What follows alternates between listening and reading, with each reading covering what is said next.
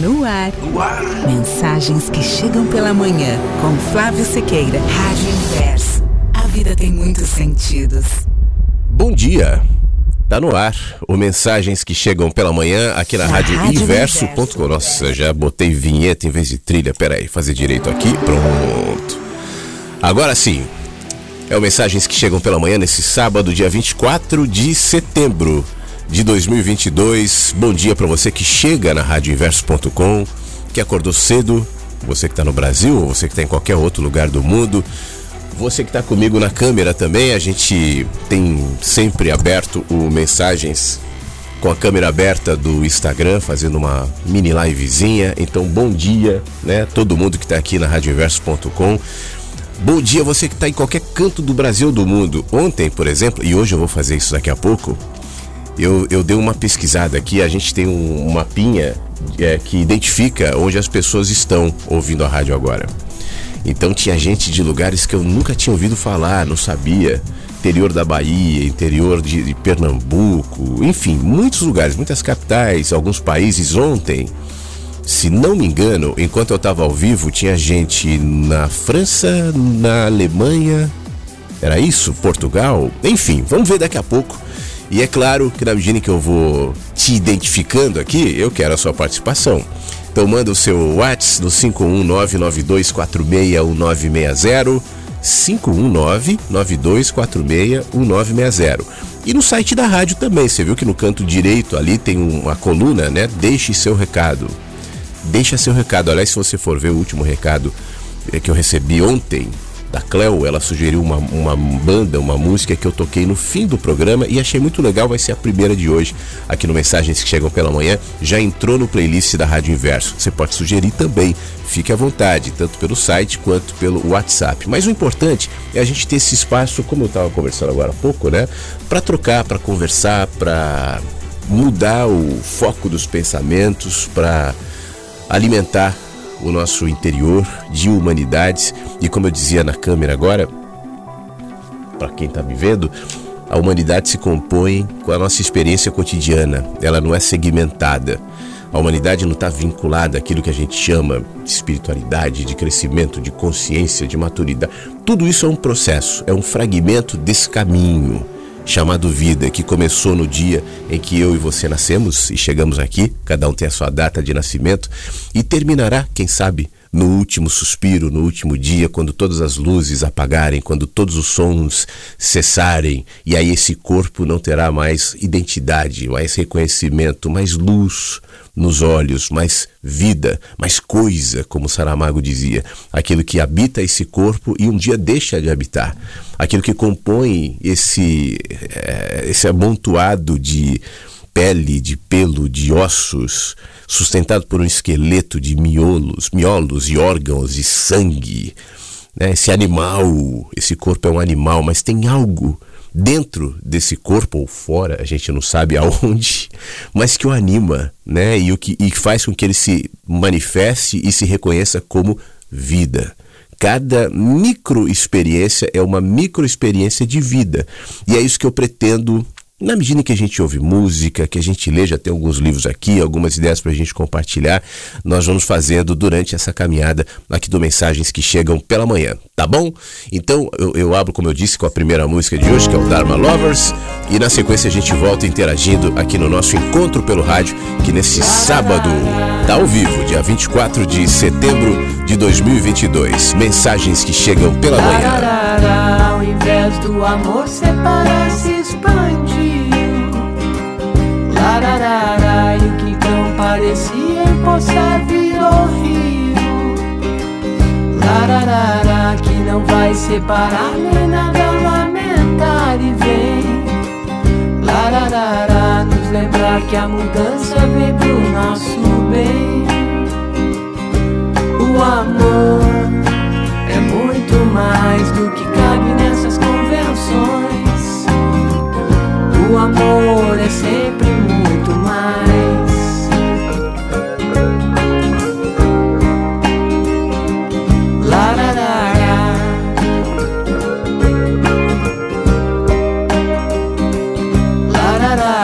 Bem que havia uma certa agonia e incerteza. Lararara de não querer mais de jeito algum se perder de vez mas daí veio tudo ao seu tempo mais certo. Lararara, veio a chuva limpando a estrada e o céu se esclareceu. Pois então a gente relaxa e decide tomar de vez a direção. Daí tudo se encaixa, encontra o sentido. Nada mais que a chance brilhante de ser e estar simplesmente indo em frente com isso em que eu acredito.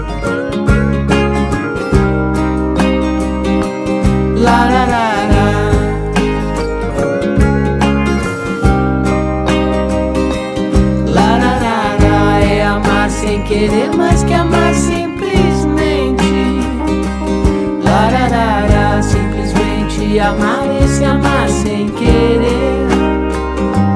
Lararara é amar sem querer, mas que amar simplesmente. Lararara, simplesmente amar esse amar sem querer. Pois então a gente relaxa e decide tomar de vez a direção. Daí tudo se encaixa, encontra o sentido.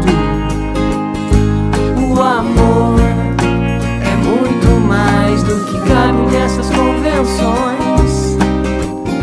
O amor é sempre muito mais.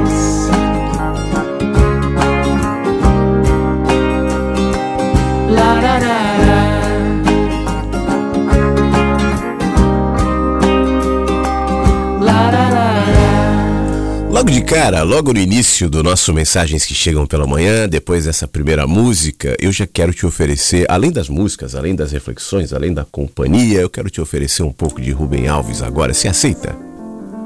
Então vamos lá.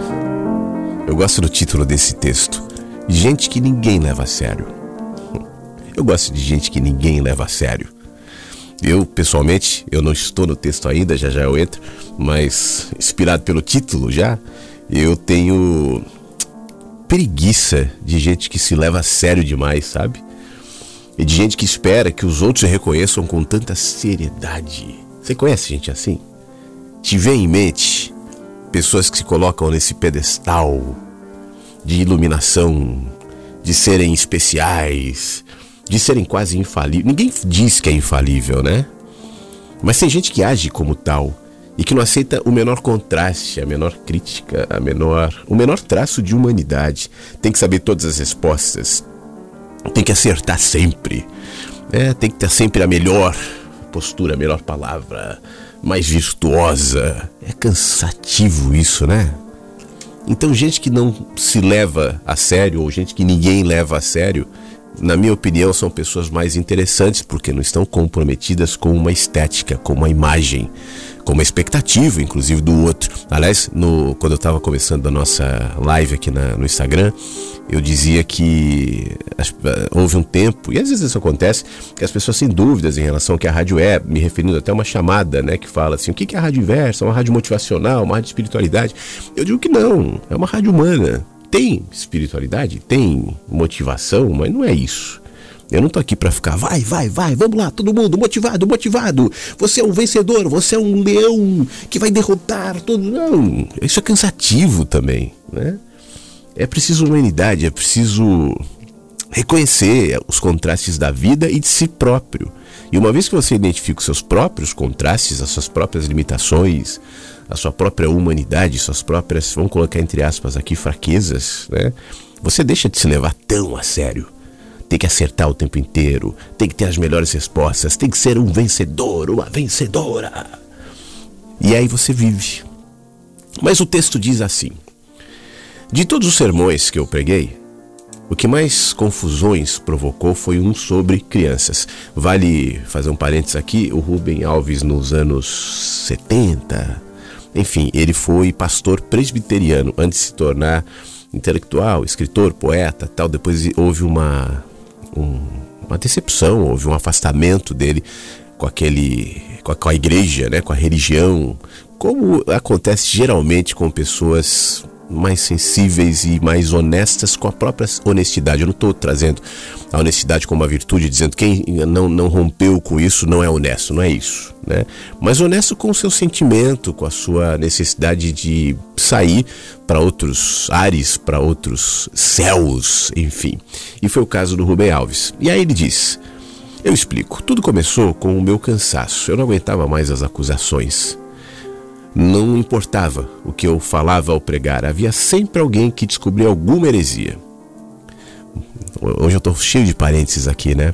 Essa coisa da heresia é, tem a ver com isso de gente que não se leva a sério na minha, no meu próprio trabalho, em meados de 2012, 13, 14, eu também era muito acusado de heresia, heresia, heresia, heresia, isso é muito heresia, isso é uma heresia, isso que você está falando é um absurdo tal. Aí eu fui, depois de muito cansaço e muito desgaste, que eu fui brigar depois de um tempo, que eu estava tentando corresponder à expectativa desse povo que me achava é, é, herético, né? que me achava pecador naquilo que eu penso, naquilo que eu falo. E quanto mais você tenta corresponder, mais preso você fica nessas teias.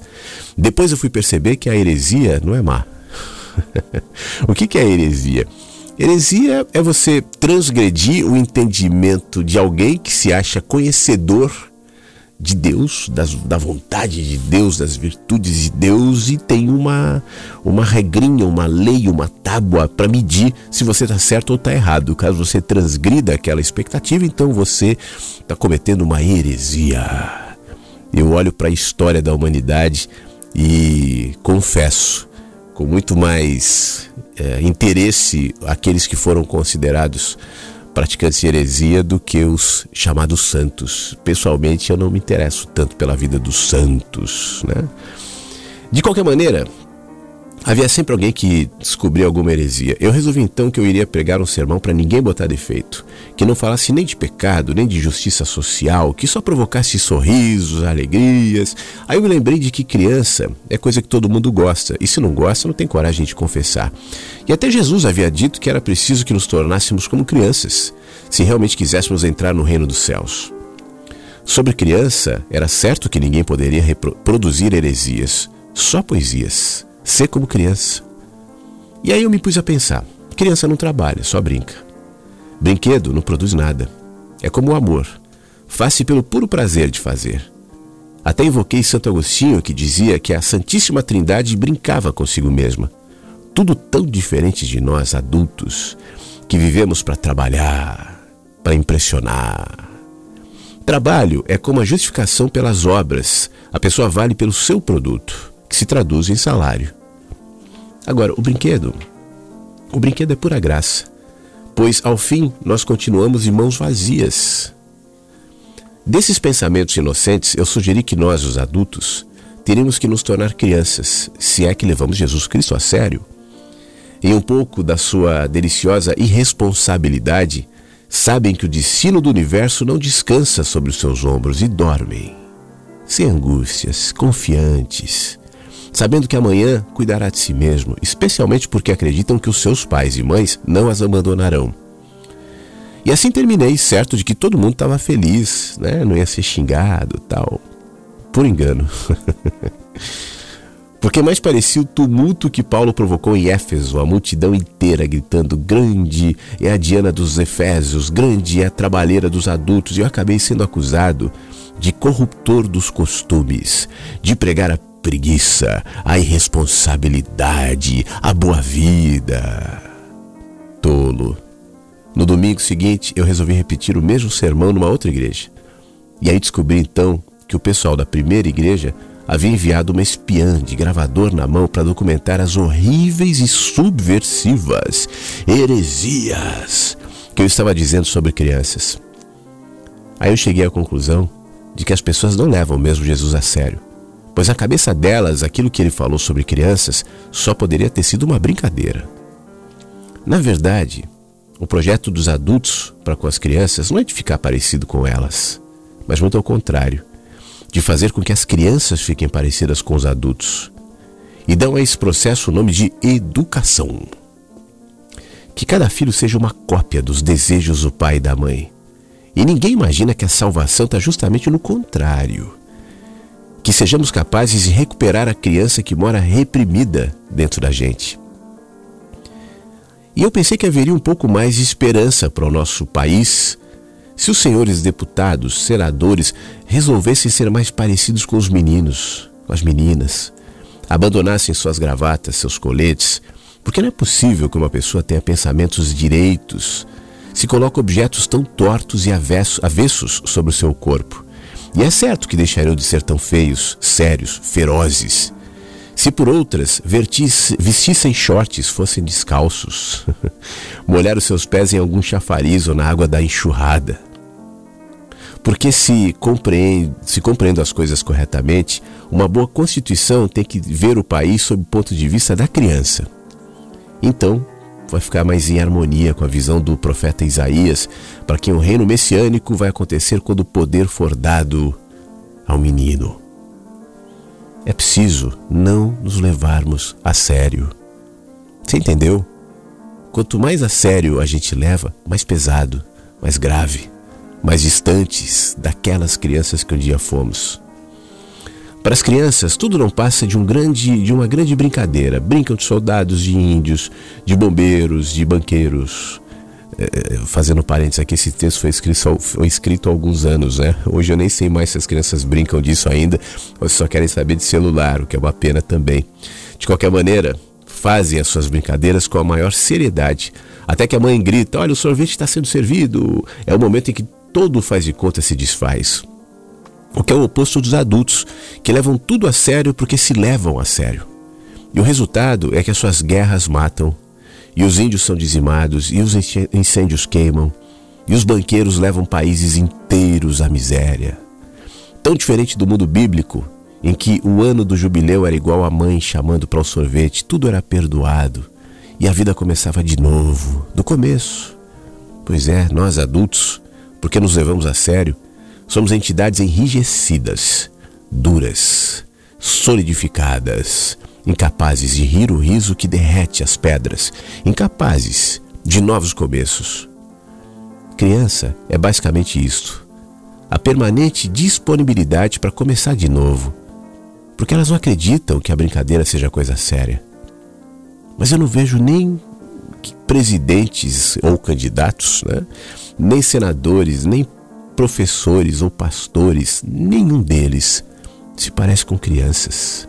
Na verdade, estão sempre pedindo que elas se calem. E precisaríamos então aprender as lições da infância, algumas delas.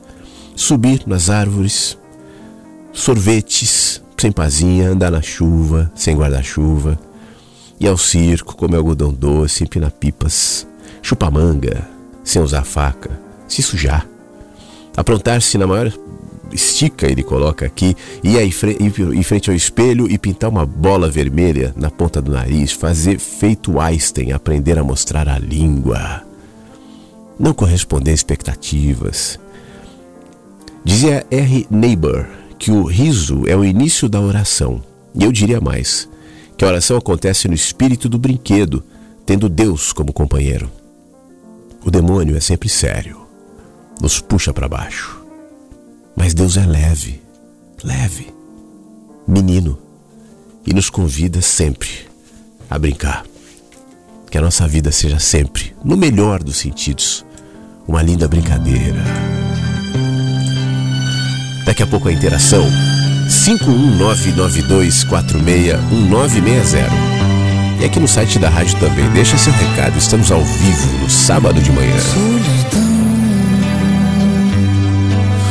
Silêncio das estrelas, a ilusão. Eu pensei que tinha um mundo em minhas mãos, como um Deus e amanheço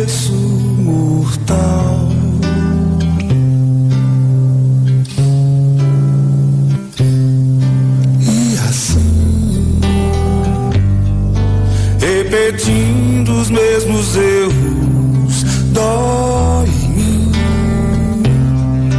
ver que toda essa procura não tem fim.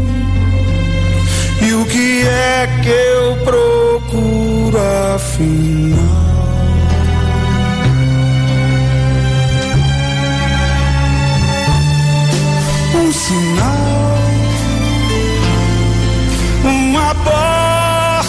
Porta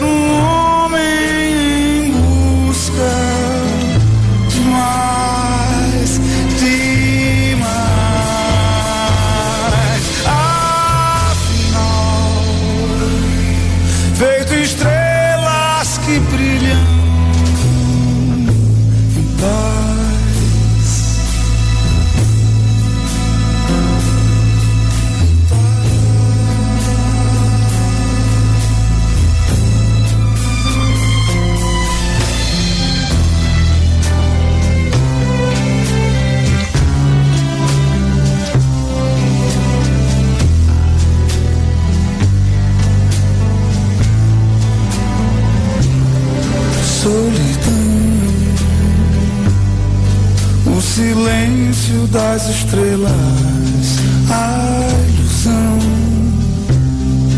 Eu pensei que tinha um em minhas mãos, como um Deus e amanheço mortal.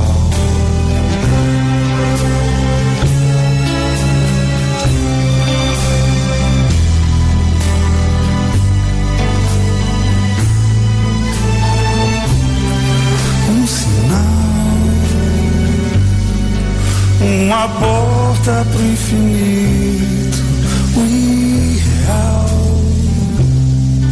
o que não pode ser dito, afinal, ser um homem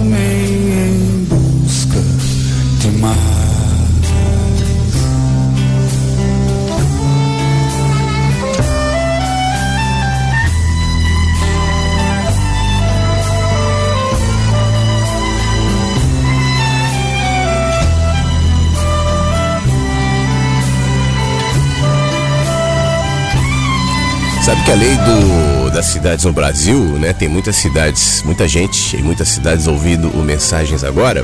Fortaleza, Ceará, São Gonçalo do Amarante, Ceará, Campinas, São Paulo, Regente Feijó, também São Paulo, Bagé, Rio Grande do Sul, Porto Belo, Santa Catarina, São José do Ribamar, Maranhão, Ibitinga, Santa Maria, Rio Grande do Sul, Caruaru, Pernambuco, Erechim, Rio Grande do Sul, São Carlos, interior de São Paulo, São Paulo capital, também Rio de Janeiro capital, muita gente ouvindo. Tem muita gente ouvindo no interior, no, no interior não, no exterior também, especialmente. Então quero mandar um beijo para você que está aqui na- ouvindo na, dos Estados Unidos, da Alemanha, da França, do Japão e da Bélgica. São as identificações nesse momento, às 8h23, no Mensagens que Chegam pela Manhã, que está ao vivo aqui na Rádio Inverso. Lembrando que depois que o programa vai ao ar, imediatamente ele sobe para o site da rádio e fica disponível durante uns dois ou três dias até que os, eh, ele cai e pula para o Spotify. Então a gente tem no Spotify ah, uma plataforma de vários programas, desde que eu voltei a fazer ao vivo, todos estão lá, todos que foram feitos, claro, né? E esse também vai daqui uns dois ou três dias e vai sendo atualizado com os novos que vão subindo para o site da rádio. Então, os mais recentes ficam no site. E depois eles vão para o Spotify com um delayzinho ali de dois ou três dias. Você procura mensagens que chegam pela manhã, tá bom? Eu quero agradecer uma mensagem que chegou aqui pelo WhatsApp de uma pessoa é, que comenta o seguinte: tá ouvindo fora do, do Brasil, não sei exatamente que país, é, não, não, não identifico esse código aqui, mas diz assim: a minha mãe está com câncer e eu não consegui visitar ela ainda por conta dessa loucura de pandemia. Eu acho que eu irei no fim do ano. Mas o que mais me entristece é o jeito que ela lida com a doença. A minha mãe sempre inventou doenças até que um dia chegou o câncer. E ela não conseguiu encarar a doença em nenhum momento. Ela não parou de beber e sempre me manda mensagens bêbada, dizendo que vai morrer, que quer morrer tal. Uh, além de tudo isso, ela sempre pede muito dinheiro e gasta tudo: joias, roupas, entre outras coisas supérfluas. Ela reclama de tudo, do meu pai, do meu irmão, da minha irmã, de mim, das irmãs dela, de todo mundo. E está sendo muito cansativo para todos nós. Ela fez uma cirurgia e alguns ciclos de quimioterapia. E depois disso, o médico disse que ela estava bem e que poderia levar uma vida normal, que só faria uma quimioterapia a cada 15 dias. E ela não gostou, começou a inventar que estava com câncer em mais lugares e agora ela anda bebendo mais ainda e as plaquetas estão baixando. E ela também não come. Ela frequenta psicólogo, mas mesmo assim continua com esses problemas. Eu não sei o que fazer. Às vezes eu me sinto triste e agoniada. Eu quero voltar para o Brasil e ao mesmo tempo não quero. E eu me sinto inquieto, inquieta. Eu queria ajudar, mas eu não sei como. Uh, quero agradecer pela rádio, vocês me ajudam muito em momentos muito complicados. Poxa vida, primeiro sinto muito, né, por, por toda essa situação. E é claro que eu estou falando aqui à distância, né, eu não conheço a sua mãe, eu não conheço você, então me ouça como a opinião de um amigo que está vendo um recorte de um cenário que certamente é um, é um cenário mais amplo, mais profundo, enfim é, que carrega né, mais explicações, mais é, peculiaridades, mas esse recorte me diz o seguinte: em primeiro lugar, é, não deixa que a culpa te conduza, tá? É, infelizmente, acontece muito isso, sabe? Por N razões. Por N razões. Mas às vezes, ah, especialmente quando as pessoas vão envelhecendo, né? E vão vendo que seu mundo está se modificando e se sentem amarguradas com a modificação do seu mundo, com o próprio envelhecimento, com os próprios limites que o corpo traz, que o afastamento dos filhos, que a mudança de condição de vida. Eu, por exemplo, já vi muitos pais e mães que, quando olham os filhos adultos, se amarguram ao invés de celebrar que os filhos cresceram, que a educação que foi dada àqueles filhos agora estão produzindo outras famílias, outros momentos, outros mundos e querem de alguma maneira criar condições para que aqueles filhos continuem em volta. E às vezes a auto-vitimização, às vezes a autossabotagem é um desses recursos, né? Não só em relação aos filhos, mas em relação aos amigos, aos mari ao marido ou ex-marido, enfim. São padrões de pensamento. A gente vai criando ao longo do tempo isso na gente, um jeito de ver a vida. É como se a gente tivesse um óculos específico e pintasse esse óculos e não conseguisse mais enxergar a realidade sem esse óculos e não aceitasse nenhuma relativização daquilo que a gente considera tão importante, que é o meu próprio sofrimento. Só que isso funciona como aqueles ralos sugadores para quem está perto e não reconhece que, infelizmente, porque a gente gostaria que fosse exatamente ao contrário, mas que é uma escolha daquela pessoa, que, óbvio, né, pode ser ajudada, é bom que seja ajudada. Você fala sobre a recusa de acreditar no que o médico diz, ainda que vocês também estimulem que ela procure um psicólogo. Tudo isso é super importante e eu acho que há é, movimentos que você pode fazer nesse sentido, mas que nenhum deles seja maior do que, as, do que o reconhecimento de que, antes de tudo, é uma escolha daquela pessoa. Sabe aquela pessoa que está se afogando, né, se debatendo no mar? E você chega perto daquela pessoa e quer tirar e ela não, não deixa e quer te afundar. Aí você tem dois, dois caminhos: ou você aceita ser afundada com a pessoa, ou você nada e lamenta que a pessoa não quer sair do mar. Eu me lembro quando meu filho era bem pequenininho, às vezes ele estava assim com um mau humor, às vezes ele estava com. Ah, como todo mundo fica, né? E aí ele chorava e dizia o seguinte: Eu quero o suco de uva, eu quero suco de uva. Aí dava um suco de uva para ele. Aí quando ele pegava o suco, eu não quero, eu não quero. Chorava, aí eu tirava, mas eu quero. Você não tinha o que fazer, então não dava, né? Tem gente que age dessa maneira, infelizmente, não só com o suco de uva, né, mas cria esse padrão da vida em que eu sou vítima de tudo e de todos. Você diz que ela fala mal de você, da sua irmã, do seu hum, pai, de não sei quem, porque na realidade é, uma, é um, um perfil que precisa de sempre de um algoz. Tem gente que não consegue viver sem o algoz. Eu sou vítima desse algoz para sempre. Porque na condição de vítima, eu me sinto muito mais confortável. Na condição de vítima, eu não tenho responsabilidade. A responsabilidade é sempre do outro que faz algo contra mim, nunca é minha. Então, uma vez que você venha e converse e se aproxime de alguém assim, dizendo: Olha, é, é essas pessoas que eventualmente te fizeram mal, que você está reclamando, tudo bem, mas qual é a sua responsabilidade nisso? A pessoa jamais vai aceitar. Por isso é um padrão, é o jeito de se enxergar. E diante disso assumir uma culpa e, claro, faz parte. Você está longe do, do, do, país, você está longe dela, ela é sua mãe, você a ama certamente, né? Então é difícil mesmo lidar com esse sentimento de culpa, mas seria muito importante que antes de tudo você fizesse algo por si própria.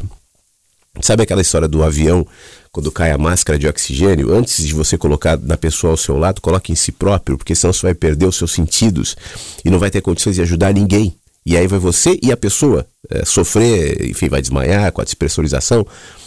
É a mesma coisa na vida. Cuide de si próprio. Antes de tudo, tratando a sua culpa. E, claro que você está disponível para ajudar a sua mãe. Pelo que você indicou aqui, você faz isso financeiramente, faz isso com conselhos. Continue. Né? É importante que seja assim. Mas a energia que você coloca nisso, que não seja energia de culpa.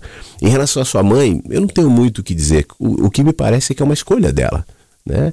E, e, diante de uma escolha, é complicado mesmo você trazer argumentos, porque isso só vira energia que trabalha contra todos. Na medida em que você traz a sua mãe ou pessoas assim novos argumentos para que ela enxergue uma realidade, ela vai usar esses argumentos para se vitimizar. Isso vai se transformar em energia de culpa que consome você e a ela. Às vezes é melhor parar de falar. Imagino que ao longo da vida você já tenha falado muitas vezes. E aí vem uma doença. Né? E aí vem um tratamento difícil, como a quimioterapia, e aí vem um câncer, e aí vem a vida. Estou dizendo que isso aí é uma, uma punição da vida, é um karma, que agora. Não. Mas me parece coerente com as escolhas que ela vem feito ao longo do tempo. Tanto é que o próprio médico disse que o câncer melhorou e foi, enfim, e ela não aceita e continua se auto-sabotando, bebendo, sem cuidar da própria saúde. Parece que de alguma maneira esperando, né, que o câncer volte para concluir aquilo que começou. Eu sei que é triste, eu sei que é gera um sentimento de impotência você não não não poder fazer muita coisa, mas na realidade não pode, né? É, tanto eu, você, cada indivíduo, isso inclui nossos pais, mãe, enfim, todos são adultos e têm as suas próprias escolhas. E ela está fazendo a escolha dela. Só não permite ser sugada por essas escolhas, ser consumida por culpa. A sua mãe, pelo que você me falou, e é o que eu estou dizendo, eu não, não conheço a história completa, mas até onde eu sinto lendo aqui o seu texto, a sua mãe não é vítima, a não ser de si própria. São muitas escolhas que ela vai fazendo na vida, afinal de contas, a gente tem muitas oportunidades. Né? A, a vida vai oferecendo janelas, portas, frestas para a gente se enxergar, para a gente sair da, da caverna que a gente se coloca muitas vezes, e seja por medo, seja por autovitimização, seja lá por qual razão, tem gente que escolhe ficar para sempre né, nesses lugares. E uma vez que fica, vai ficar acusando os de fora para não admitir a própria responsabilidade. Então, livre-se da culpa. É, até para que o seu amor se aperfeiçoe. O amor é, cercado de culpa tingido de culpa, vira outra coisa, não vira amor. E esse amor carregado de culpa muitas vezes sabota aquele que é objeto do amor e aquele que dedica o amor. Por isso eu disse: deixa de ser amor. Para que seja amor, é importante não ter esse componente também, que eu sei que é tão complicado e que muitas vezes a gente carrega até de maneira involuntária. Mas livre-se disso, livre-se da culpa, para que o seu amor se aperfeiçoe e você saiba, na medida em que as coisas forem acontecendo, o que fazer. Agora, não se esqueça, é uma escolha da sua mãe. Infelizmente, ela escolheu ser assim. Tá? Que tudo melhore, que vocês fiquem bem. Bom dia, Flávio. Bom dia, Inversos. Feliz sábado para todos. Que todos estejam bem. Hoje está um dia meio gelado, mas saiu sol aqui pela minha cidade. Sou de São Carlos. Bom final de semana a todos e muito bom estar entre vocês nessas reflexões diárias, né? São doses de ânimo, né? Muito obrigado e fiquem bem. Muito obrigado, Anderson. Aqui em Porto Alegre, Rio Grande do Sul, de onde eu falo, o tempo está parecido com o de São Carlos. É, tá sol, tá frio. Né? Ontem fiz bastante frio de manhã, depois deu uma uma esquentadinha tarde. Hoje acho que vai ser igual. Tá um dia bem agradável. Então aproveite seu sábado. Obrigado por compartilhar-se com a gente e mandar sua mensagem aqui, tá bom? Você que está me ouvindo nessa manhã de sábado, por que, que você não manda a sua mensagem também? 51992 461960 e no contato arroba, ou melhor, no, no, site da rádio. Eu tava, eu tô me distraindo aqui porque eu tô vendo aqui a mensagem da amiga que eu não tenho palavra para agradecer, tô no Japão que mandou uma mensagem agora em relação à mãe. Que bom, fique bem, tá? Cuide da sua mente, cuide de si própria. O poder, aliás, esses dias eu ouvi um negócio que é que é bastante verdadeiro assim. É, existe, especialmente mães que. Tem pessoas assim, mas nesse caso, porque é uma ligação muito direta, que se alimentam da energia dos filhos. Né? E uma vez que isso aconteça, suga muito os filhos, a partir justamente dessa, desse viés da culpa. Né? É, claro que isso não é voluntário, claro que isso não é de propósito, claro que isso não é por mal, mas acontece, acontece. Faz parte do amadurecimento se livrar da culpa. É, e tem pais também que projetam nos filhos a culpa, porque os filhos estão crescendo, porque os filhos estão sofrendo tal. Isso vai gerando uma relação adoecida. Filhos que tratam pais a partir do viés da culpa e o contrário. Pais que cuidam dos filhos também a partir do viés da culpa. E a culpa nunca é colaboradora do amor, da maturidade, do crescimento. Nunca. Né? Identificar em nós esse componente da culpa é fundamental. E eu não estou dizendo que isso é uma chavinha que a gente simplesmente muda e fala: opa, pronto, agora não estou mais sentindo culpa, acabou. Não, eu sei que não. Mas é perceber, é se autoavaliar. Até que ponto essa minha resposta de dor, de sofrimento, de preocupação que faz parte, né? Claro, nessas condições que você descreve, isso é praticamente inevitável, mas até que ponto isso não está enraizado no sentimento que é cultivado durante tanto tempo e que adiante, ao invés de desabrochar numa atmosfera, num ambiente de amor, né? gera outra coisa, que é justamente o monstrengo da culpa. Isso confunde todas as relações. Isso, isso confunde inclusive as próprias responsabilidades e mais do que isso, vicia. É, você acaba comendo culpa e como acontece com todo alimento, é, você vai se transformar naquilo que você come, vai virar culpa. Então viva em paz, viva tranquila. Eu sei, né, e está muito claro, aliás, até a sua própria manifestação aqui indica isso com clareza, que, que você está fazendo o que pode, você está fazendo o que dá, mas a gente nunca consegue agir sozinho. É aquele exemplo que eu dei de alguém se afogando. É, se alguém está se afogando e eu vou até aquela pessoa para salvar aquela pessoa, eu preciso que aquela pessoa me ajude a salvá-la também. Porque aquela pessoa pode querer me sabotar e me puxar para baixo da água. E se isso acontecer, eu preciso identificar e ter a frieza necessária para me afastar. É, na vida acontece isso o tempo inteiro. Então é identificar isso sabendo qual a melhor maneira para ajudar. Atitude, a melhor atitude a tomar, a gente vai percebendo no caminho, mas eu posso adiantar que ela não deve ser embasada em nenhum tipo de culpa. Então, livre-se disso e que tudo aconteça da melhor maneira. Tá bom? Vamos ouvir mais uma música? Hoje eu me lembrei dessa música aqui. Essa música é bem antiguinha, anos 80. Eu ouvi essa música no rádio, tocava bastante no rádio. Eu não sei se você viveu essa música, mas você conhece. É do Paul McCartney. Você ouve, você gosta dessa música aqui, ó? Faz tempo que você não ouve ela? Então vamos ouvir junto aqui no Mensagens que Chegam pela Manhã no sábado.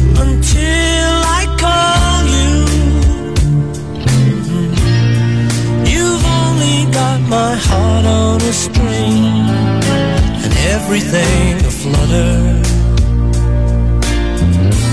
But another lonely night might take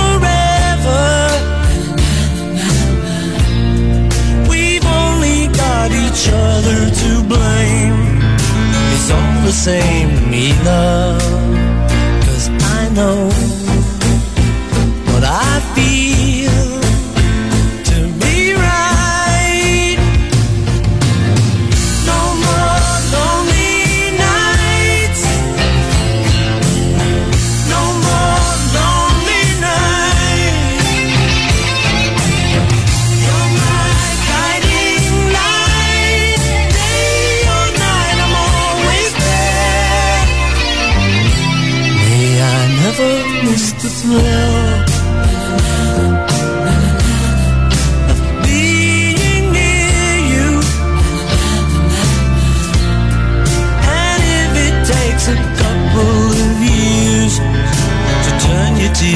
laughter, I will do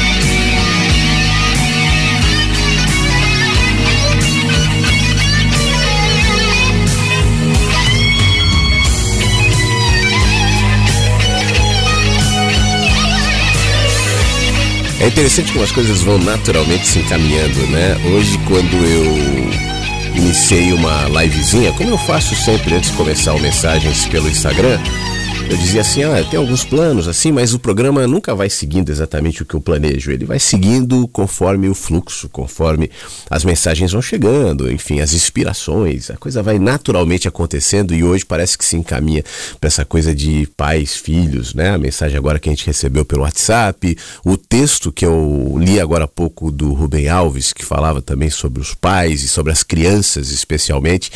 E aí, enquanto tocava o Paul McCartney aqui, eu tava funcionando alguns livros, eu peguei o Mensagens, o Mensagens não, o Menino que Anseia pelo Céu, e falei, ah, deixa eu ver se tem algum texto para eu ler aqui. Aí eu me deparei, assim, abri o livro com um texto curto, mas que tem uma, uma cena que eu e meu filho vivemos uma vez no shopping. Eu me lembrei desse dia, já faz alguns anos, ele era adolescente ou pré-adolescente na época.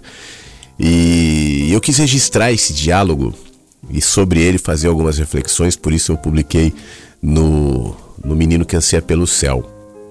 E aí o texto conta assim, ó. Eu estava almoçando no shopping com meu filho e fiz um comentário com ele assim, cara, aquela sua amiga que está fazendo reforço em matemática tem ido mal mesmo, assim, nas matérias todas? E ele respondeu, pois é, pai, ela é inteligente, mas ela não é inteligente de escola. Como assim? Eu perguntei.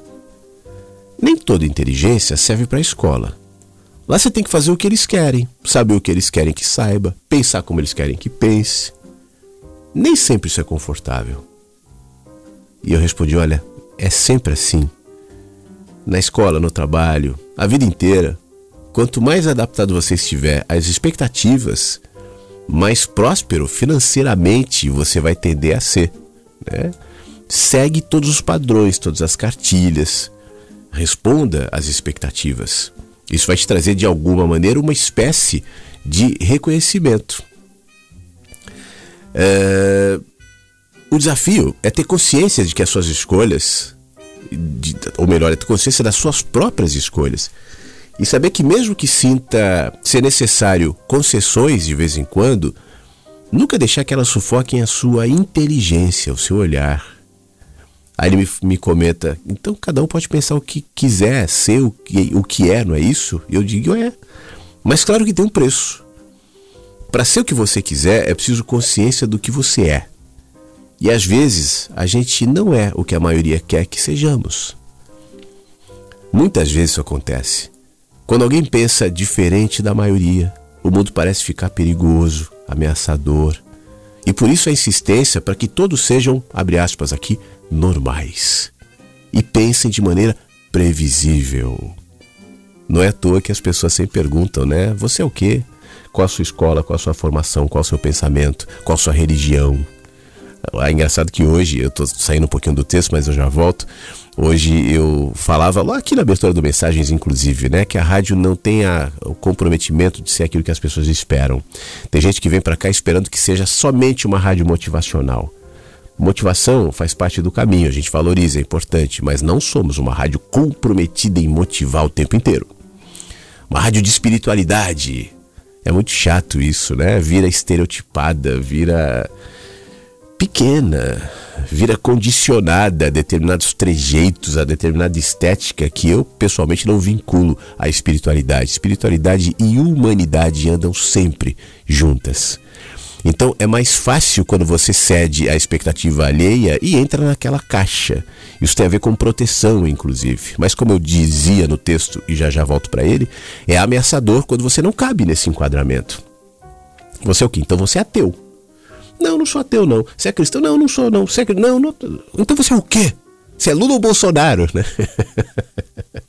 Você é de direita ou de esquerda?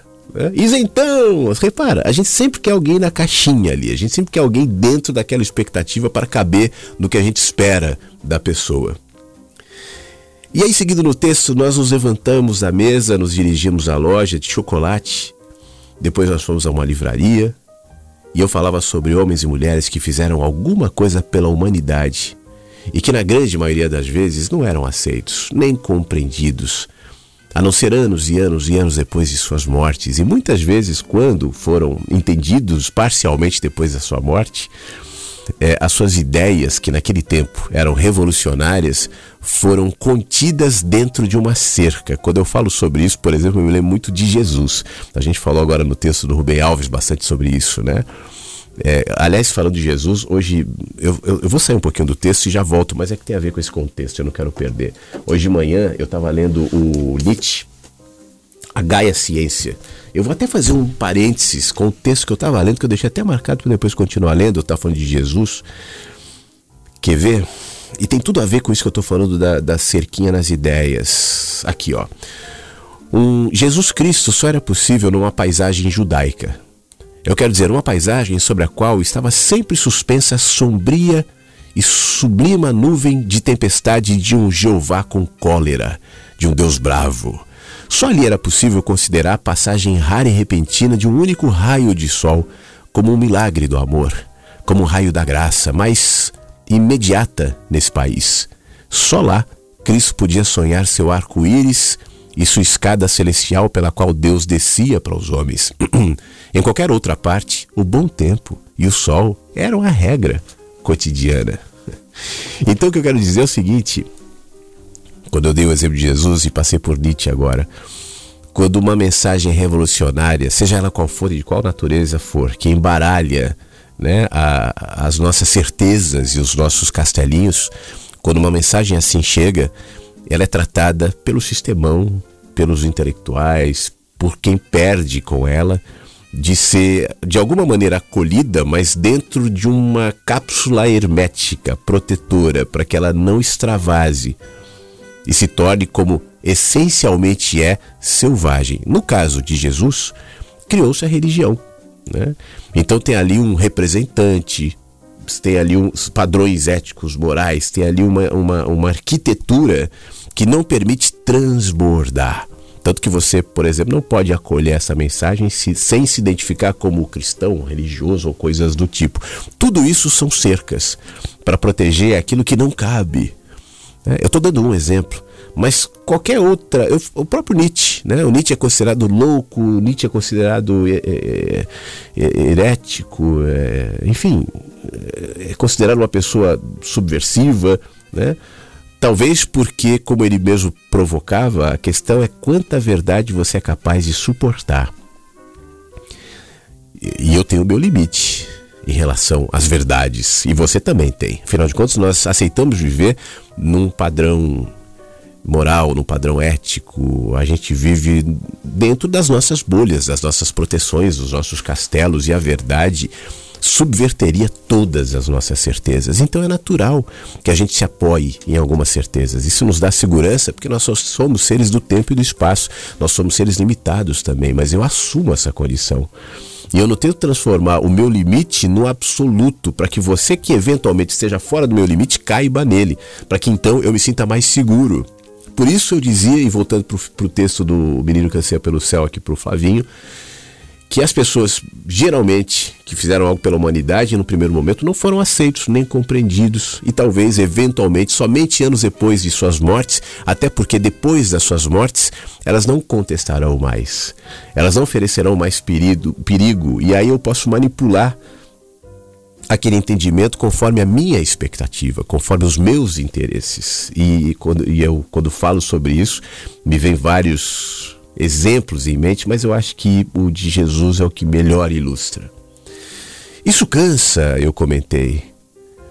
É mais fácil, claro que é, a gente ser como os outros, né? Ser livre certamente é muito custoso, tem preços a pagar.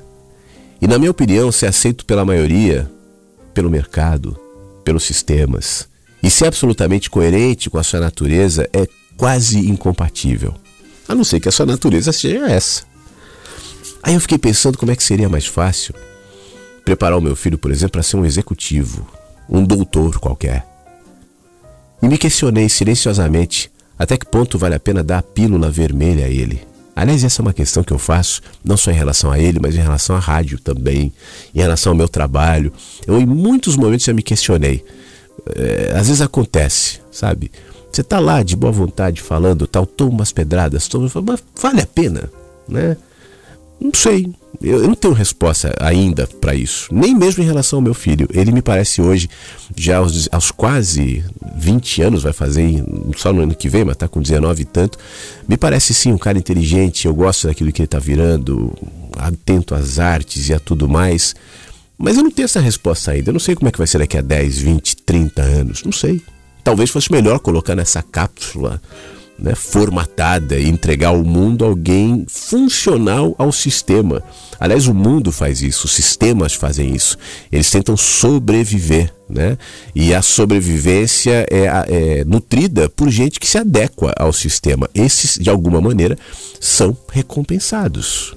Vale a pena? Sinceramente, eu não tenho resposta para isso. Eu sei por mim, né? E eu sigo nesse caminho, mas eu, sinceramente, eu não tenho uma resposta pronta.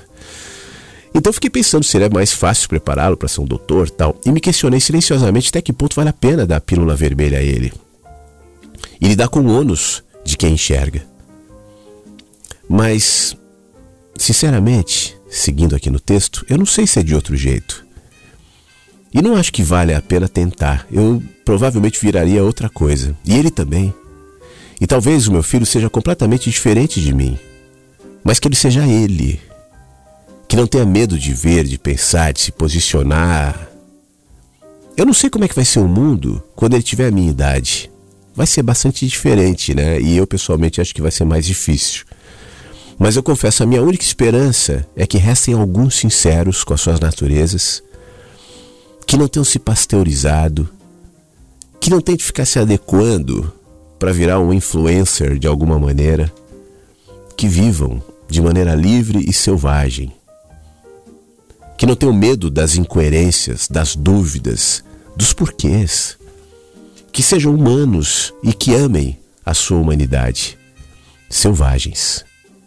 Eu convivo com as minhas poucas utopias e as aceito como parte de mim. Eu pago muitos preços por ser quem sou. Mas no fim eu acho que vale a pena. Talvez, quem sabe, lá adiante, eu olhe para ele ou saiba em algum lugar que valeu a pena, que a vida não foi perdida e que apesar das dores e dos contrafluxos, tudo o que nos resta é assumir quem somos e aprendermos a amar. Talvez a finalidade de toda a experiência.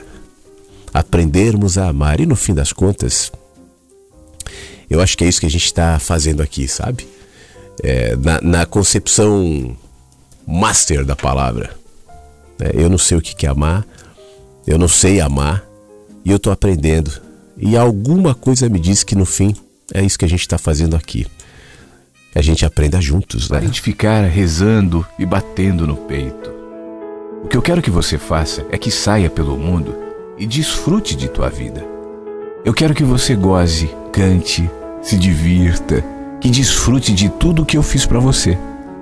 Pare de ir a esses templos lúgubres, obscuros, frios, que você mesmo construiu e acredita ser a minha casa. A minha casa está nas montanhas, nos bosques, nos rios, nos lagos, nas praias. É aí onde eu vivo e expresso o meu amor por você. Pare de me culpar pela tua vida miserável. Eu nunca disse que há algo mal em você, ou que era um pecador, ou que sua sexualidade fosse algo mal. O sexo é um presente que eu dei e com o qual você pode expressar o seu amor, seu êxtase, sua alegria. Assim não me culpe por tudo o que o fizeram crer. Para de ficar lendo supostas escrituras sagradas que nada tem a ver comigo. Se não pode me ler num amanhecer, numa paisagem, no olhar dos seus amigos, nos olhos do seu filhinho, não me encontrará em nenhum livro. Confie em mim e deixe de me pedir. Você vai me dizer como fazer o meu trabalho? Pare de ter tanto medo de mim. Eu não julgo, nem o critico, nem me irrito, nem o incomodo, nem o castigo. Eu sou puro amor. Não para de me pedir perdão. Não há nada a perdoar. Eu fiz você. Eu enchi de paixões, de limitações, de prazeres, de sentimentos e necessidades, de incoerências, de livre-arbítrio. Como eu posso culpar você? Se responde a algo que eu coloquei em você? Como posso castigar por ser como você é, se eu sou quem fez você? Crê que eu poderia criar um lugar para queimar a todos os meus filhos que não se comportem bem pelo resto da eternidade? Que tipo de Deus pode fazer isso? Esqueça qualquer tipo de mandamento, qualquer tipo de lei. Essas são artimanhas para manipular você, para controlar, que só geram culpa em você. Respeite seu próximo e não faça o que não queira para você. A única coisa que peço é que preste atenção, preste atenção à sua vida, que seu estado de alerta seja seu guia. Essa vida não é uma prova, nem um degrau, nem um passo no caminho, nem um ensaio, nem um prelúdio para o paraíso. Essa vida, essa vida é a única que há aqui e agora, e a única que você precisa. Eu fiz você absolutamente livre. Não há prêmios, nem castigos. Não há pecados nem virtudes. Ninguém leva um placar, ninguém leva um registro. Você é absolutamente livre para fazer da sua vida um céu ou um inferno. Não poderia dizer a você se há algo depois dessa vida, mas eu posso dar um conselho. Viva como se não houvesse.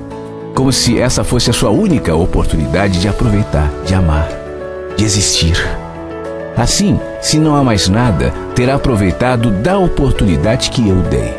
E se houver, tenha certeza que eu não vou perguntar se foi comportado ou não. Eu vou perguntar se gostou, se você se divertiu do que, que mais gostou. Pare de crer em mim. Crer é supor, adivinhar, imaginar. Eu não quero que acredite em mim.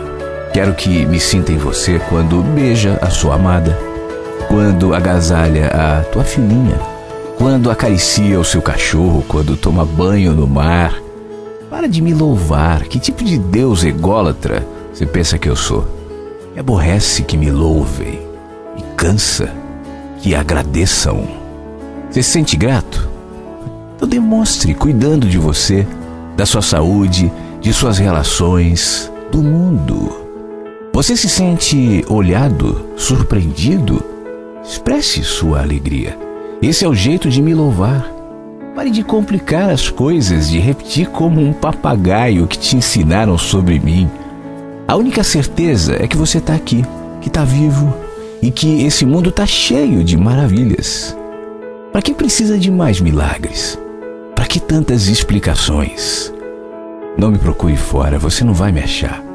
Procure-me dentro, dentro de você. É aí que eu estou. Esse é o Deus herege, Deus Espinosa.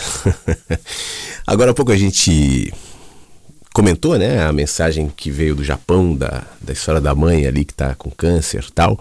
E aí eu recebi uma mensagem pelo WhatsApp da Laura, que tá ouvindo a rádio, e comenta assim: Olha, eu ouvi a história da mãe dessa ouvinte e fiquei com vontade de compartilhar um pouco da minha experiência também. Teve um episódio que me marcou muito. Eu tinha 14 anos, cheguei em casa após ser chegado de um trabalho da escola com algumas amigas. A minha mãe viu e chegando com elas, eu chegando com elas, né? E teve um surto, um ataque de fúria. E disse que ele ia me matar. E uma amiga tentando segurar ela, enfim. Então ela se trancou no quarto, derrubou, quebrou tudo lá dentro, trancou a porta do quarto e eu fiquei muito mal e me senti muito culpada. E com medo dela ter tirado a própria vida dentro do quarto, já que a chave não, já que não me respondia. E enquanto eu a chamava pro lado de fora, nada. Meus pais já eram separados e ele tinha outra família, e os meus irmãos já eram grandes. Aí eu liguei para a psicóloga dela, que foi até em casa, e aos poucos, pro lado de fora, foi conversando e minha mãe resolveu então responder. A psicóloga disse que precisaria conversar comigo e com os meus irmãos no consultório dela. E aí fomos, e eu fiquei abismada com o diagnóstico que ela nos passou. A minha mãe dizia que tinha depressão, que era viciada em remédios e principalmente para dormir. Então a psicóloga me falou sozinha, entre nós duas, que a sua mãe não tem depressão. A sua mãe tem esterismo. Se algo não sai como ela quer, é essa a reação dela. E o que você precisa fazer é seguir a sua vida, é se ocupar de, da sua vida, das suas coisas, em todas as suas horas, do, de, e fazer isso distante da sua mãe. Estude de dia, trabalhe à tarde, saia à noite e não tenha culpa. E ela conclui dizendo: Hoje a minha mãe está bem, casou novamente, se refez, mudou de cidade, amadureceu, convivemos pacificamente. Mas para isso foi muito necessário distanciar. E às vezes é mesmo. É, você sabe aquela coisa do, do, da medida do amor que, por exemplo, os pais é, dedicam aos filhos, né? É, para que os filhos amadureçam, o cuidado protetor, permanente, constante, faz mal. Né? Isso vai tornar pessoas frágeis, é, desacostumadas a ouvir não, a, te, a, enfrentar os problemas da vida como certamente enfrentarão. Então, muitas vezes, o amor requer algum distanciamento. E às vezes os pais viram filhos, né? E uma atitude de amor, nesse caso, é exatamente essa que a sua psicóloga te orientou: se afasta. Né? Porque senão vai acabar causando justamente aquele exemplo que eu dei da pessoa se afogando, puxando quem está perto para se afogar junto, e aí ninguém se salva, não resolve nada. Agora, a gente só consegue fazer isso sem a âncora da culpa. Né? E a culpa é um estímulo de manipulação muito poderoso está presente na nossa vida em muitos aspectos. Então, se autoavaliar nesse sentido e entender que muitas vezes o que a pessoa precisa é de um não, é de distância, para que então possa se enxergar, né? E isso é dolorido, isso é complicado, isso às vezes é demorado, mas muitas vezes é a única resposta que a gente pode dar, resposta de amor eu estou falando diante de uma situação como essa. Muito obrigado, tá? Por trazer sua história, por compartilhar e de alguma maneira falar com a nossa amiga aqui também, que está ouvindo a rádio direto do Japão. Obrigado. Obrigado, Ivoneide, também está nos ouvindo em São Luís, capital do Maranhão, ligada aqui na Rádio Inverso. Obrigado, eh, Ivoneide. A Ângela manda um WhatsApp também dizendo a experiência humana é muito sobre aprender. O meu filho tem 17 anos e eu confesso que estou aprendendo com ele um novo modo de olhar o mundo. Legal, Angela. Os pais não têm só o que ensinar, né? Tem muito que aprender. Eu também. Eu costumo dizer que eu, eu fui identificar em mim na medida que meu filho foi crescendo tal, muitos limites, muitos preconceitos, inclusive, que eu não reconhecia como tal. Né? Às vezes a gente vai aceitando os nossos padrões, as nossas verdades, as verdades da sociedade, que é necessário ser confrontado, inclusive, com um outro olhar de uma outra geração, uma outra perspectiva, né? outras ideias. E aí você, ao invés de tentar impor a sua ideia, o seu olhar para o seu filho, você aprende com ele, ou com a sua filha, enfim. Isso é muito rico, sabe? Porque a tendência das gerações, muitas vezes, é não acompanhar a evolução do tempo. O tempo evolui, né? tudo passa rápido. Essa coisa que a gente está vivendo hoje no Brasil, por exemplo, na verdade não é só no Brasil, né? no mundo de alguma maneira, mas essa, essa eu estou tentando achar um termo melhor, mas esse rótulo desse tal conservadorismo, porque o conservadorismo não é uma coisa ruim, né? mas esse conservadorismo reacionário, do tipo, vamos voltar aos anos 50, sabe essa coisa, Deus, pátria, família, né? a tentativa de fazer com que o tempo não mude, um olhar eivado de preconceitos, de blindagens. Claro que isso encontra eco em determinada camada da população, óbvio que sim porque nós temos medo da mudança. A gente tem medo daquilo que a gente não conhece. É, é, por exemplo, essa defesa que se faz da família. Família é uma coisa maravilhosa, né? Mas a dificuldade de reconhecer, por exemplo, uma família que não caiba nos padrões ideais dos anos 50, 60, bíblicos, porque Deus, homem mulher, tal. Isso é pobreza. Isso é pobreza e gera maldade. Né? Por que não reconhecer famílias que não são famílias padrão? Pelo menos não, nem tanto, porque me parece que esse padrão vai mudando também. Famílias de duas mulheres, famílias de dois homens, tem tantas famílias aí, né? São famílias. Mas repara que essa, essa quebra de paradigma, de preconceito é necessária. É necessária. Isso não tem a ver com desrespeito do que você pensa, do que você sente, do que você é. É claro, eu estou dando um exemplo, né? mas isso vale para tudo na vida. Então a gente aprende vendo os tempos, vendo os movimentos. Isso não quer dizer que você vai aceitar tudo que os novos tempos trazem, mas no mínimo refletir a genuinidade, a verdade das novas perspectivas de um novo tempo que é modificado pela tecnologia, que é modificado pelos hábitos, pela cultura, pelo costume, pelas dores, pelas pandemias e por coisas que acontecem. Então, aprender com os filhos é muito importante. Claro que os pais são os que conduzem os filhos, os pais vão ensinando valores para os filhos, mas isso não elimina essa troca. E é uma troca, e é uma troca muito rica. Obrigado por participar também, tá bom, Angela? Trazendo sua, sua mensagem aqui. Eu já tá na hora de encerrar o programa. Mas vou fazer o seguinte, vou tocar mais uma música, dar mais um tempinho aqui e volto depois dessa música. Se tiver mais recado, eu leio. Se não tiver, eu encerro, mas eu quero ter mais esses minutinhos contigo tocando uma música antiga. Aliás, eu falei que no sábado, né, o programa tende a ser mais musical, tal. E hoje acho que está sendo mesclado, mas eu tô com essa música no ponto aqui, acabei não tocando para fazer esses comentários. Essa música é de 1976 e fala sobre a nossa condição humana. Nós somos como nuvens passageiras como dizia o Saramago, que hoje estão e amanhã não mais. Isso somos nós. Eu sou nuvem passageira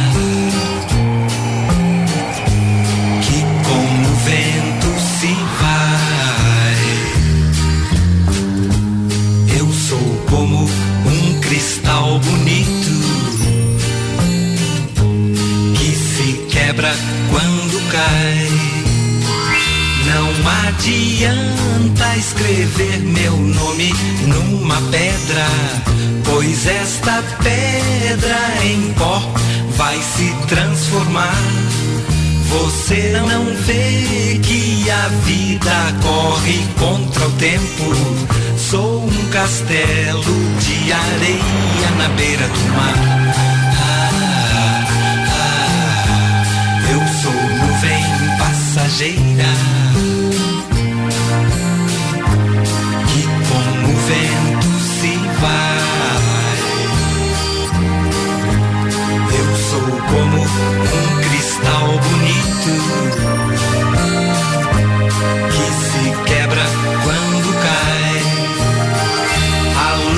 Cheia convida para um longo beijo, mas o relógio te cobra o dia de amanhã.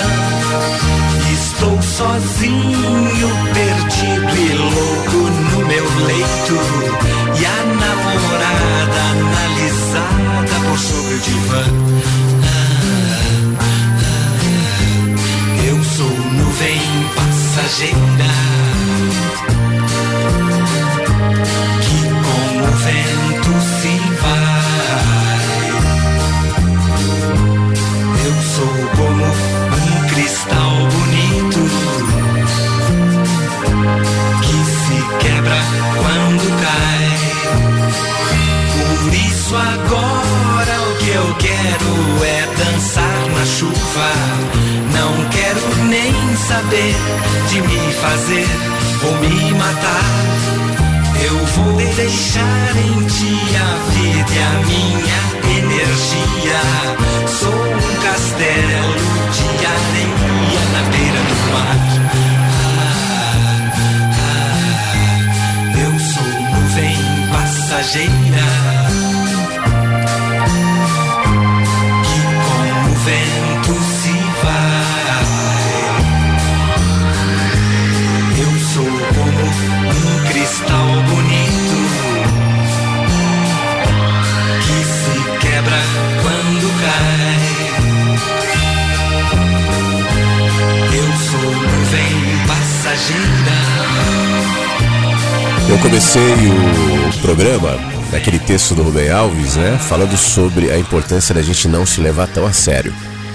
Gente que se leva a sério é cansativa, é pesada, é arrogante, é carente, tá esperando o tempo todo a aprovação do outro e parece que no fundo faz tudo sempre nessa expectativa de aprovação e justamente por isso se sente sempre credor dos outros, porque se a minha vida é alimentada por essa expectativa em algum nível de aprovação, eu jamais vou ser completamente saciado, porque ninguém é 100% aprovado em tudo, reconhecido em tudo. Isso acontece, né? As pessoas são diferentes, têm expectativas diferentes, muitas vezes não entenderão a natureza daquilo que você faz, e isso vai gerar um ressentimento que vai alimentar o, a minha vida, o meu olhar, as minhas condições. Por isso, a importância de entender isso que o Hermes, Hermes Aquino cantou. Somos nuvens passageiras, hoje estão e amanhã não mais. Imagina uma nuvem querendo sempre o um reconhecimento, ser levada a sério. As nuvens são desfeitas. O que viram as nuvens? Viram chuva. E essa chuva vira mar. E esse mar evapora e vira outra nuvem. Essa nuvem molha depois o, o a terra. E está fazendo esse ciclo maravilhoso porque não se apega àquela condição de nuvem. Tudo na vida passa, tudo se transforma, tudo se renova, inclusive nós. A gente convive com esse grande mistério que é a vida, o que é a morte, para onde iremos, para onde não iremos, o que será, né? E se esquece que tudo se transforma, até nosso corpo não acaba. O corpo, uma vez morto, vai ser metabolizado mesmo que seja enterrado num caixão, mas depois ele se desintegra e vira outra coisa, e vai ser alimento da terra, alimento de vermes que por sua vez alimentarão outras coisas e continua o ciclo. Tudo se transforma. O que eu sou hoje também se transforma. Mas, aliás, o que eu estou sendo se transforma todos os dias. Isso me faz caminhar com mais atenção, com mais gratidão, com mais leveza e sem tanto apego a formas, a expectativas, a olhares dos outros, né? Talvez a gente viva num mundo hoje construído para ser esse grande palco, quando a gente, a gente sempre está tentando de um jeito ou de outro corresponder às expectativas alheias, seja na foto com o biquinho que você coloca no Instagram, seja sei lá o que, no filtro, no texto, na curtida, na aprovação. E isso é muito cruel, não é à toa que tanta gente jovem está deprimida aí né, nessa avalanche de curtidinhas, de coraçõezinhos, de coisinhas, por não se sentir correspondida no amor, na expectativa alheia. Então se desconecta desse sentimento, a começar pelo reconhecimento de algo que é completamente óbvio. Tem nada de revolucionário nisso. Entenda que somos nuvens passageiras. Isso vale para os nossos problemas, isso vale para as nossas metas, isso vale para as nossas dores, isso vale para as nossas vergonhas, isso vale para as nossas culpas. Tudo passa, né? Hoje é, amanhã não mais. E nesse movimento, nessa passagem, que a gente seja como o vento, que não se apega a nada e que cresce e que dança no céu. Obrigado, tá? Obrigado, Cleo. Mandou mensagem aqui no site da rádio e ela faz um comentário em relação ao Dharma Lovers que eu toquei hoje. Falou que legal, eu indiquei o Dharma Lovers, entrou no, no, no, playlist da rádio, sugeriu uma outra música deles que eu vou depois tocar, ouvir. Hoje não dá mais tempo, a gente vai encerrar agora com mensagens, mas te agradeço mais uma vez também, tá, Cleo? Que manda mensagem aqui no site da Rádio Inverso. Claro que você pode mandar a sua também já não será mais lida no programa de hoje, né? A gente volta somente na segunda-feira, mas quem sabe aí na segunda-feira eu trago de volta, tá bom? Esse programa fica disponível no site da rádio já já. Só dá uma atualizada aí que você vai ter acesso a ele caso queira ouvir de novo ou caso só tenha pegado o final. Aqui na radioverso.com. E não se esqueça que os programas todos estão sendo armazenados no Spotify. Então, é, esse programa vai para o Spotify, é, acho que na segunda ou na terça-feira. E o que temos no Spotify é o. Acho que o de ontem já vai subir daqui a pouco pro Spotify. Então dá um pulinho lá também que você pode baixar o programa, ouvir offline, levar para onde você quiser. É um recurso a mais para você ter acesso a mensagens que chegam pela manhã. Tomara que seu fim de semana seja tranquilo, seja bom, seja calmo, seja feliz, seja leve. Não seja um fim de semana de muitos crescimentos, de muitos pensamentos. Não, leve, leve. Sente a vida, experimenta a vida, faz coisas que você gosta, faz pequenas coisas que te deixam feliz. Se conecta a essas pequenas experiências, porque no fim das contas é isso que faz a vida valer a pena. Tá bom? Um grande beijo. Obrigado por estar comigo aqui em mais um Mensagens que Chegam pela Manhã, que volta ao vivo na próxima segunda-feira, às 8 da manhã. Até lá e fique bem. Mensagens que chegam pela manhã com Flávio Sequeira, Rádio Inverso.